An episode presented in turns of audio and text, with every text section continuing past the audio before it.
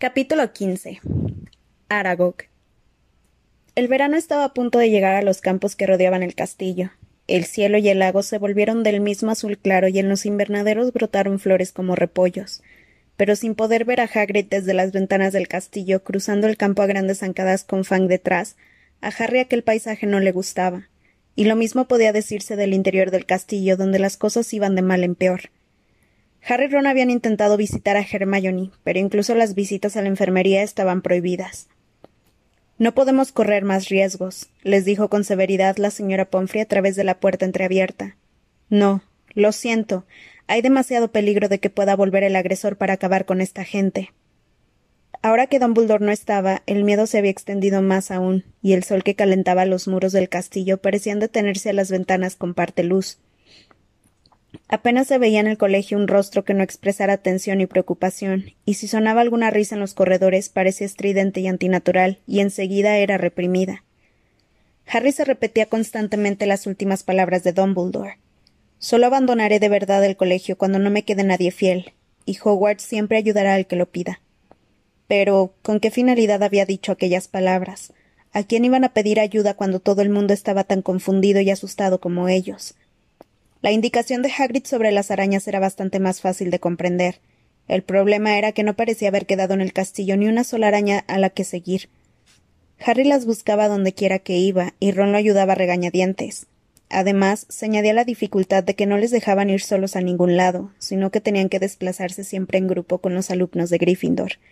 La mayoría de los estudiantes parecían agradecer que los profesores los acompañaran siempre de clase en clase, pero a Harry le resultaba muy fastidioso. Había una persona, sin embargo, que parecía disfrutar totalmente de aquella atmósfera de terror y recelo. Draco Malfoy se pavoneaba, por el colegio como si acabaran de elegirlo delegado. Harry no comprendió por qué Malfoy se sentía tan a gusto, hasta que unos quince días después de que se hubieran ido Dumbledore y Hagrid, estando sentado detrás de él en clase de pociones, le oyó regodearse de la situación ante Crabbe y Goyle. Siempre pensé que mi padre sería el que echara a Dumbledore, dijo, sin preocuparse de hablar en voz baja. Ya les dije que él opina que Dumbledore ha sido el peor director que ha tenido nunca el colegio. Quizá ahora tengamos un director decente, alguien que no quiera que se cierre la Cámara de los Secretos. McGonagall no durará mucho, solo está de forma provisional. Snape pasó al lado de Harry sin hacer ningún comentario sobre el asiento y el caldero solitarios de Hermione.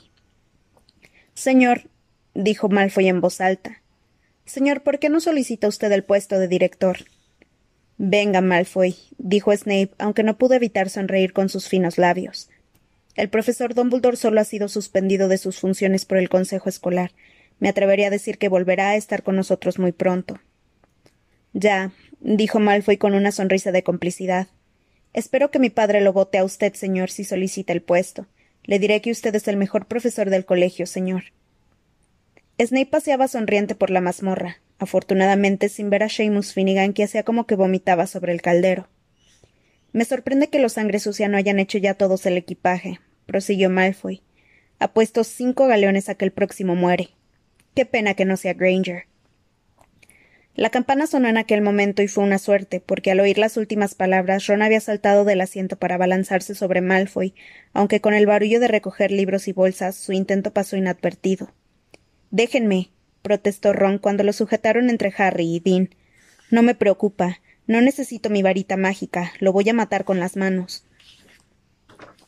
Dense prisa. Debo llevarlos a herbología, les gritó Snape, y salieron en doble hilera, con Harry, Ron y Dean en la cola, el segundo intentando todavía liberarse. Solo lo soltaron cuando Snape se quedó en la puerta del castillo y ellos continuaron por el huerto hacia los invernaderos.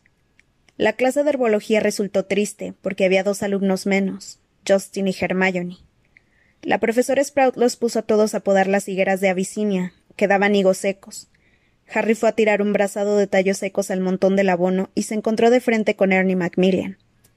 Ernie respiró hondo y dijo de un modo muy formal Solo quiero que sepas, Harry, que lamento haber sospechado de ti.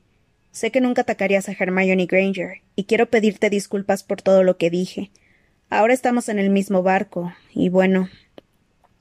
Tendió una mano regordeta y Harry la estrechó. Ernie y su amiga Hannah se pusieron a trabajar en la misma higuera que Ron y Harry. Ese tal Draco Malfoy, dijo Ernie mientras cortaba las ramas secas. Parece haberse puesto muy contento con todo esto, ¿verdad? ¿Saben? Creo que él podría ser el heredero de Slytherin. Esto demuestra que eres inteligente, Ernie, dijo Ron, que no parecía haber perdonado a Ernie tan fácilmente como Harry. ¿Crees que es Malfoy Harry? preguntó Ernie. No, respondió Harry con tal firmeza que Ernie y Hannah se quedaron mirándolo. Unos instantes después Harry vio algo y lo señaló dándole a Ron en la mano con sus tijeras de podar. ¡Au! ¿Qué estás haciendo? Harry señaló al suelo a un metro de distancia. Varias arañas grandes correteaban por la tierra. Anda, dijo Ron, intentando sin éxito hacer como que se alegraba. Pero no podemos seguirlas ahora. Ernie y Hannah escuchaban llenos de curiosidad. Harry contempló a las arañas que se alejaban. Parece que se dirigen al bosque. Y a Ron aquello le hizo aún menos gracia. Al acabar la clase, la profesora Sprout acompañó a los alumnos al aula de defensa contra las artes obscuras. Harry y Ron se rezagaron un poco para hablar sin que los oyeran. Tenemos que recurrir otra vez a la capa para hacernos invisibles, dijo Harry a Ron. Podemos llevar con nosotros a Fang. Hagrid lo lleva con él al bosque, así que podría sernos de ayuda. De acuerdo, dijo Ron, que nervioso movía la varita mágica entre los dedos. Pero no hay. ¿No hay hombres lobo en el bosque? añadió mientras ocupaban sus puestos habituales al final del aula de Lockhart. Harry, que prefería no responder a aquella pregunta, dijo en cambio También hay allí cosas buenas. Los centauros son buenos, y los unicornios también. Ron nunca había estado en el bosque prohibido.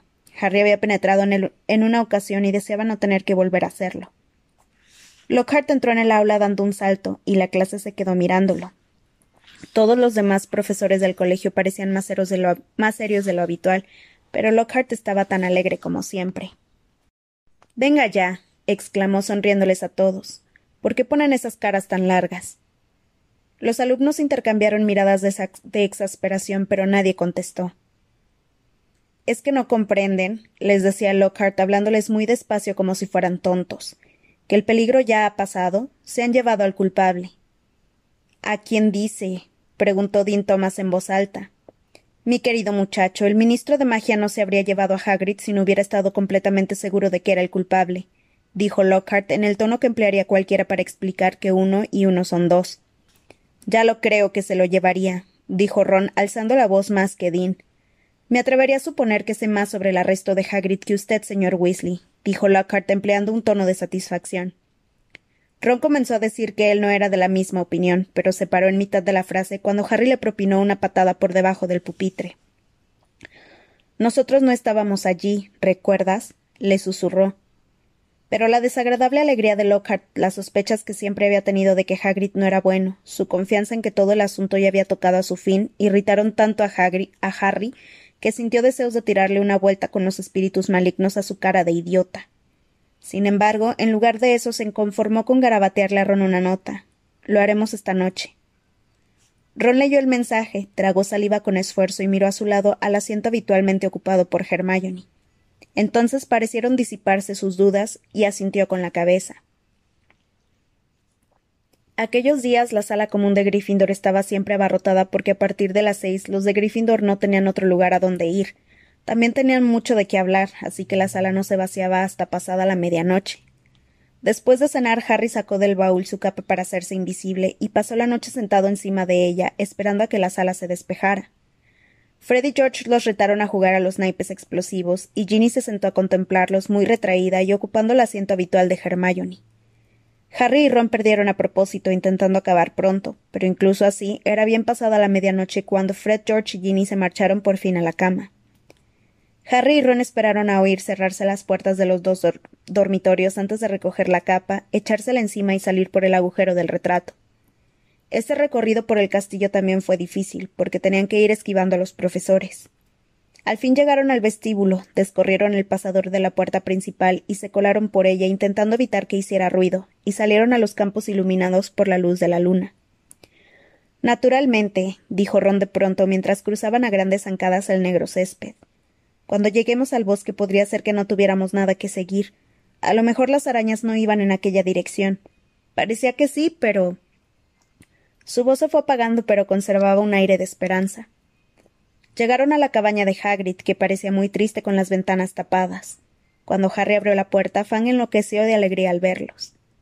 Temiendo que despertara todo el castillo con sus potentes ladridos, se apresuraron a darle de comer caramelos de tofe que había en una lata sobre la chimenea, de manera que consiguieron pegarle los dientes de arriba a los de abajo. Harry dejó la capa sobre la mesa de Hagrid. No la necesitarían en el bosque completamente oscuro. Venga, Fan, vamos a dar una vuelta, le dijo Harry dándole unas palmaditas en la pata, y Fan salió de la cabaña detrás de ellos, muy contento. Fue corriendo hasta el bosque y levantó la pata al pie de un gran árbol. Harry sacó la varita, murmuró lumos, y en su extremo apareció una lucecita diminuta, suficiente para permitirles buscar indicios de las arañas por el camino. Bien pensado, dijo Ron. Yo haría lo mismo con la mía, pero ya sabes, seguramente estallaría o algo parecido. Harry le puso una mano en el hombro y le señaló la hierba. Dos arañas solitarias oían de la luz de la varita para protegerse en la sombra de los árboles. Vale, suspiró Ron, como resignándose a lo peor. Estoy dispuesto. Vamos. De esta forma penetraron en el bosque, con Fan correteando a su lado, olfateando las hojas y las raíces de los árboles. A la luz de la varita mágica de Harry siguieron la hilera ininterrumpida de arañas que circulaban por el camino. Caminaron unos veinte minutos sin hablar, con el oído atento a otros ruidos que no fueran los de ramas al romperse o el susurro de las hojas.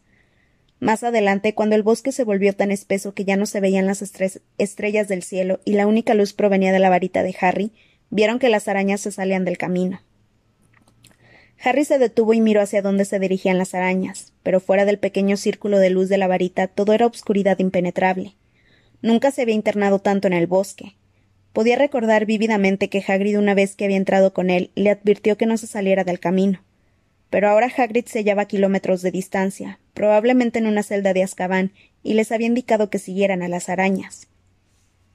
Harry notó en la mano el contacto de algo húmedo, dio un salto hacia atrás y pisó a Ron en el pie, pero solo había sido el hocico de Fang. ¿Qué te parece? preguntó Harry a Ron, de quien solo veía los ojos que reflejaban la luz de la varita mágica. Ya que hemos llegado hasta aquí, dijo Ron, de forma que siguieron a las arañas que se internaban en la espesura. No podían avanzar muy rápido porque había tocones y raíces de árboles en su camino apenas visibles en la oscuridad. Harry notaba en la mano el cálido aliento de Fang. Tuvieron que detenerse más de una vez para que en cuclillas, a la luz de la varita, Harry pudiera volver a encontrar el rastro de las arañas.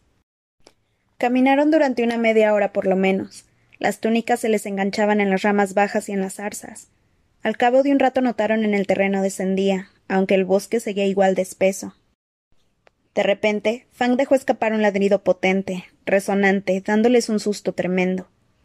¿Qué pasa? preguntó Ron en voz alta, mirando en la oscuridad y agarrándose con fuerza al hombro de Harry. Algo se mueve por ahí, musitó Harry.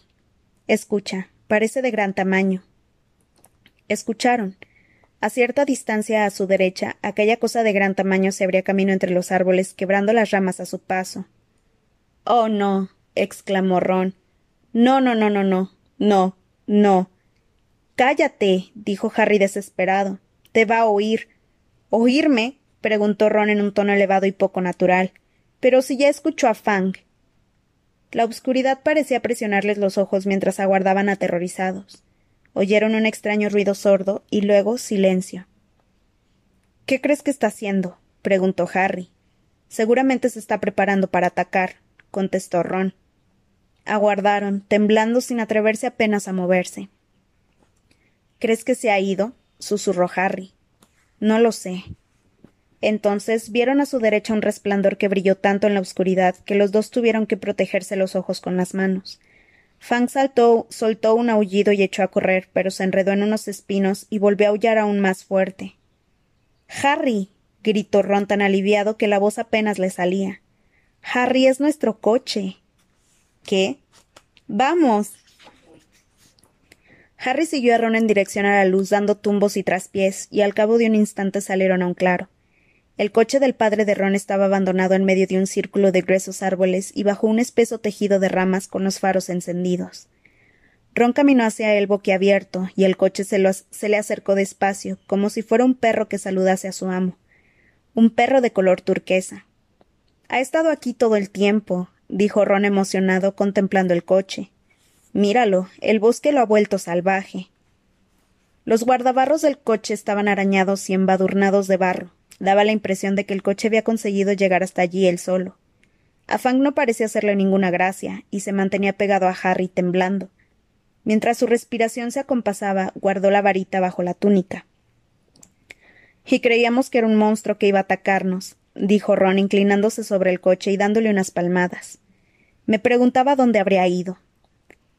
Harry aguzó la vista en busca de arañas en el suelo iluminado, pero todas habían oído de la luz de los faros. Hemos perdido el rastro, dijo. Tendremos que buscarlo de nuevo. Ron no habló ni se movió. Tenía los ojos clavados en un punto que se hallaba a unos tres metros del suelo, justo detrás de Harry. Estaba pálido de terror. Harry ni siquiera tuvo tiempo de volverse. Se oyó un fuerte chasquido, y de repente sintió que algo largo y peludo lo agarraba por la cintura y lo levantaba en el aire de cara al suelo. Mientras forcejeaba aterrorizado, oyó más chasquidos y vio que las piernas de Ron se despegaban del suelo, y oyó a Fang aullar y gimotear, y sintió que lo arrastraban entre los negros árboles. Levantando como pudo la cabeza, Harry vio que la bestia que lo sujetaba caminaba sobre seis patas inmensamente largas y peludas, y que encima de las dos delanteras que lo aferraban tenía unas pinzas también negras.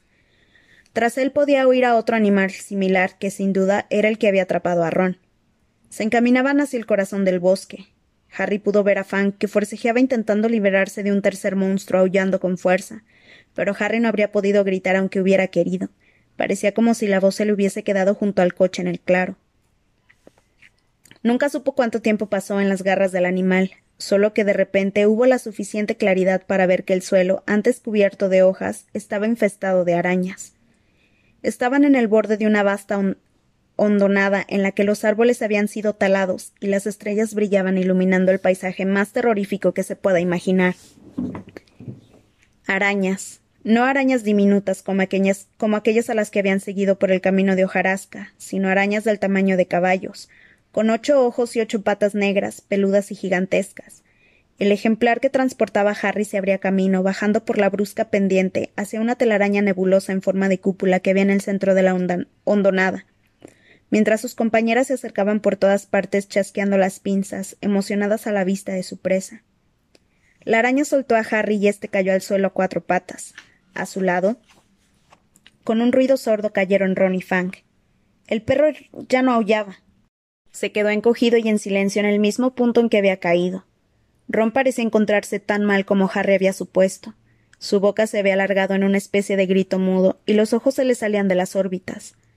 De pronto, Harry se dio cuenta de que la araña que lo había dejado caer estaba hablando. No era fácil percibirlo porque chascaba las pinzas a cada palabra que decía. Aragog, llamaba Aragog. Y del centro de la gran tela de araña salió, muy despacio, una araña del tamaño de un elefante pequeño. El negro de su cuerpo y sus piernas estaba manchado de gris, y los ocho ojos que tenía en su cabeza horrenda y llena de pinzas eran de un blanco lechoso. Era ciega. ¿Qué hay? dijo, chascando muy deprisa las pinzas. Hombres, dijo la araña que había llevado a Harry. ¿Es Hagrid? Aragog se acercó moviendo vagamente sus múltiples ojos lechosos. Desconocidos, respondió la araña que había llevado a Ron. Mátenlos, ordenó Aragog con fastidio. Estaba durmiendo. Somos amigos de Hagrid, gritó Harry. Sentía como si el corazón se le hubiera escapado del pecho y estuviera retumbándole en la garganta. Las pinzas hicieron clic de todas las arañas en la hondonada. Aragog se detuvo.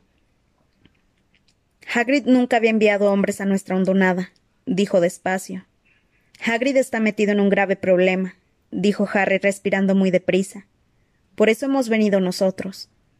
¿En un grave problema? dijo la vieja araña en un tono que a Harry se le antojó de preocupación. Pero, ¿por qué los ha enviado?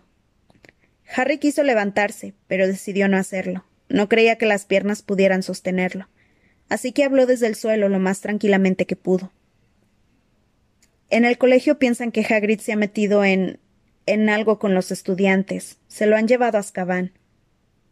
Aragog chascó las pinzas enojado, y el resto de las arañas de la hondonada hizo lo mismo. Era como si aplaudiesen, solo que los aplausos no solían aterrorizar a Harry. Pero aquello fue hace años, dijo Aragog con fastidio. Hace un montón de años, lo recuerdo bien. Por eso lo echaron del colegio. Creyeron que yo era el monstruo que vivía en lo que ellos llaman la Cámara de los Secretos, Creyeron que Hagrid había abierto la cámara y me había liberado. ¿Y tú. ¿Tú no saliste de la cámara de los secretos? preguntó Harry notando un sudor frío en la frente. Yo, dijo Aragog chascando de enfado. Yo no nací en el castillo. Vine de una tierra lejana. Un viajero me regaló a Hagrid cuando yo estaba en el huevo. Hagrid solo era un niño, pero me cuidó. Me escondió en un armario del castillo. Me alimentó con sobras de la mesa. Hagrid es un gran amigo mío y un gran hombre. Cuando me descubrieron y me culparon de la muerte de una muchacha, él me protegió. Desde entonces he vivido siempre en el bosque, donde Hagrid aún viene a verme. Hasta me encontró una esposa, Mossack, y ya ven cómo ha crecido mi familia gracias a la bondad de Hagrid. Harry reunió todo el valor que le quedaba. Así que tú nunca. nunca has atacado a nadie. Nunca, dijo la vieja araña con voz ronca. Mi instinto me habría empujado a ello, pero por consideración a Hagrid nunca he hecho daño a un ser humano. El cuerpo de la muchacha asesinada fue descubierto en los baños. Yo nunca vi nada del castillo salvo el armario en el que crecí. A nuestra especie les gusta la obscuridad y el silencio. Pero entonces, ¿sabes qué es lo que mató a la chica? Preguntó Harry. Porque sea lo que sea, ha vuelto a atacar a la gente. Los chasquidos y el ruido de muchas patas que se movían de enojo ahogaron sus palabras. Al mismo tiempo, grandes figuras negras parecían crecer a su alrededor. Lo que habita en el castillo, dijo Aragog, es una antigua criatura a la que las arañas tememos más que a ninguna otra cosa. Recuerdo bien que le rogué a Hagrid que me dejara marchar cuando me di cuenta de que la bestia rondaba por el castillo. ¿Qué es? Preguntó Harry enseguida. Las pinzas chascaron más fuerte. Parecía que las arañas se acercaban.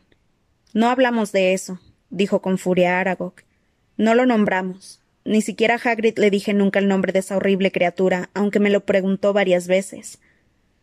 Harry no quiso insistir, y menos con las arañas que se acercaban cada vez más por todos lados.